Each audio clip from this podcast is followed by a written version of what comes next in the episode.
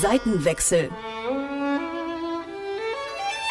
Detektor FM entdeckt Klassik.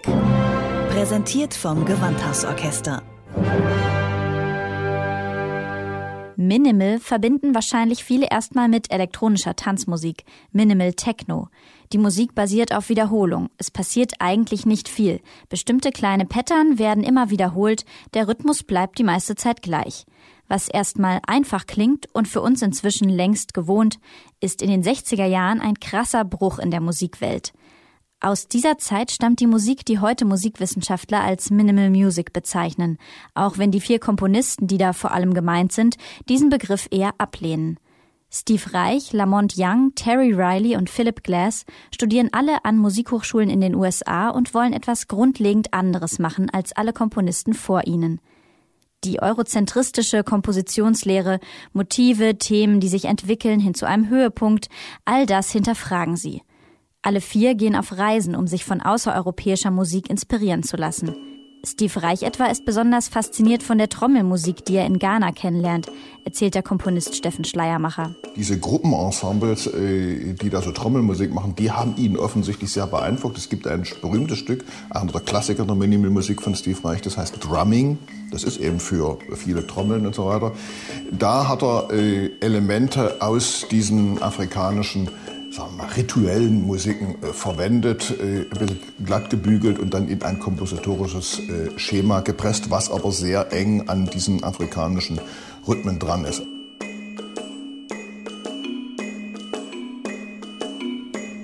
Außerdem nutzen die Komponisten die neuen Musikmedien ihrer Zeit und experimentieren mit Tonbandgeräten. Terry Riley nutzt Elektronik, um psychedelische Effekte zu erzeugen und sich und das Publikum in bewusstseinserweiternde Zustände zu bringen. Ja, richtig, wir sind in den 60ern. Drogen werden dazu auch konsumiert. Riley verlangsamt und überlagert Tonbänder und schafft damit Sounds, die Wegbereiter für den Techno sind. Diese mit Tonbändern erzeugten Effekte lässt er in seinen Stücken dann auch Instrumente gezielt erzeugen. Sein Stück A Rainbow in Curved Air mit elektrischer Orgel hat unter anderem Pete Townshend von The Who beeinflusst.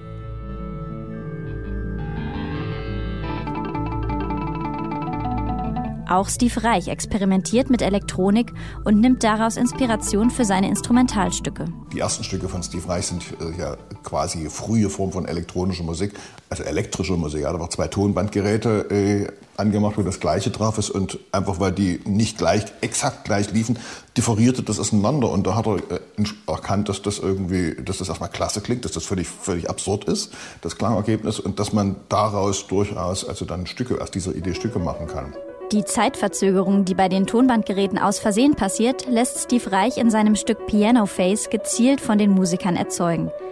Am Anfang spielen zwei Pianisten simultan das gleiche, ein relativ einfaches Pattern. Aber einer von beiden hat die Aufgabe, mit der Zeit immer schneller zu werden, unmerklich ohne Bruch, bis die beiden Stimmen irgendwann um einen Ton verschoben sind. Gar nicht so einfach, weiß Schleiermacher, der das Stück selbst schon oft in Konzerten gespielt hat. Man muss da so seinen inneren Schweinehund äh, überwinden, weil eigentlich äh, geht es ja darauf, also in der klassischen Musik, dass man immer zusammen ist und dass es eben nicht auseinanderdriftet. Aber bei dem Stück ist es so, da soll der eine Pianist einen Hauch schneller werden, sodass er nach einer Weile und diesen Zwischenzustand soll man möglichst lange in der Schwebe halten, quasi eine Note weiterrückt. Äh, es nervt unglaublich beim Üben, beim Spielen. Äh, und es gibt auch Zuhörer, die würden da am liebsten mit Stühlen schmeißen, weil äh, wenn die Tür nicht aufgeht, steht man davor und rammelt mit dem Kopf gegen die Wand. Man muss sich darauf einlassen. Man darf nicht irgendwas erwarten, was nicht kommt, sondern man muss genau das erwarten, was kommt und dann eben diesen Schwebezustand genießen. Schwebezustand, Trance. Minimal Music will offenbar den Hörer in einen ganz besonderen Zustand versetzen. Ein Zustand, wo das Gehirn nicht intellektuell Formen mitvollzieht und Entwicklungen folgt, Motive wiedererkennt und verknüpft, sondern irgendwie eher ein, naja, nicht Kopf ausschalten, aber umschalten. Genau darum dreht sich auch Martin Kohlstedts Musik. Der Pianist aus Thüringen bespielt inzwischen große Säle wie die Elbphilharmonie in Hamburg, aber auch kleine intime Konzertorte in ganz Europa. Seine Musik lässt sich nicht wirklich in ein Genre packen. Dass er bei einem Klassiklabel unter Vertrag ist, findet er nicht unbedingt logisch. Der Ursprung seiner Musik kommt der Minimal Music sehr nah, nur kannte er die zu der Zeit noch gar nicht. Als Zwölfjähriger setzt er sich ans Klavier und schlägt im Takt zum Sekundenzeiger der Wohnzimmeruhr immer bloß eine Taste an, den Ton A. Also im Gegensatz wahrscheinlich zu der komponierten Minimal Music, die sozusagen eher den Hörer beglücken soll, habe ich versucht sozusagen mich selbst an einem Instrument ja, in diesen Minimal Music Zustand zu begeben.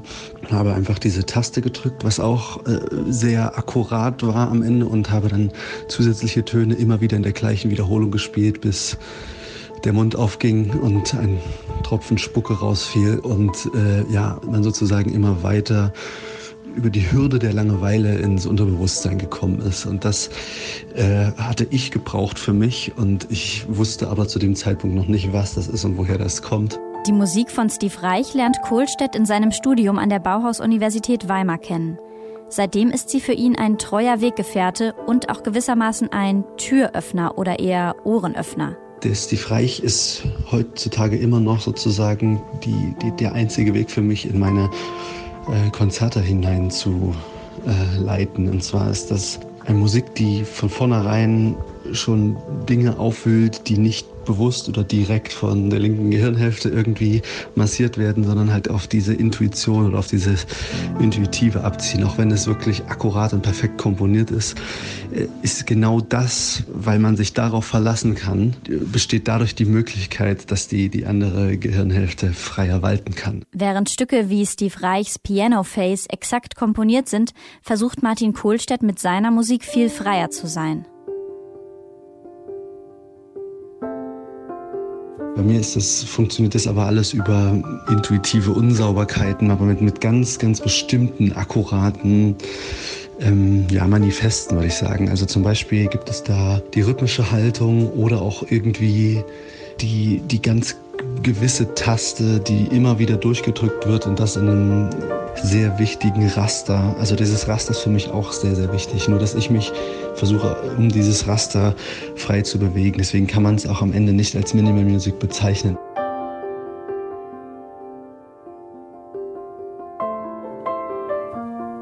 Wie Martin Kohlstedt meditativ für sich am Klavier, machten auch Steve Reich, Terry Riley und Co. ihre Musik anfangs nicht für großes Publikum.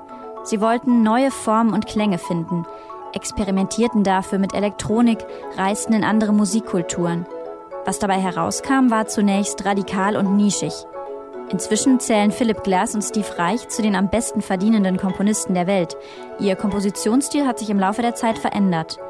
Auch wenn sie nicht als Minimal Music Komponisten abgestempelt werden wollen, kann man doch sagen, sie haben in ihren experimentellen Anfängen eine Musiksprache auf den Weg gebracht, die bis heute in Filmmusik, Pop und Elektro weiterlebt. Seitenwechsel. Detektor FM entdeckt Klassik. Präsentiert vom Gewandhausorchester.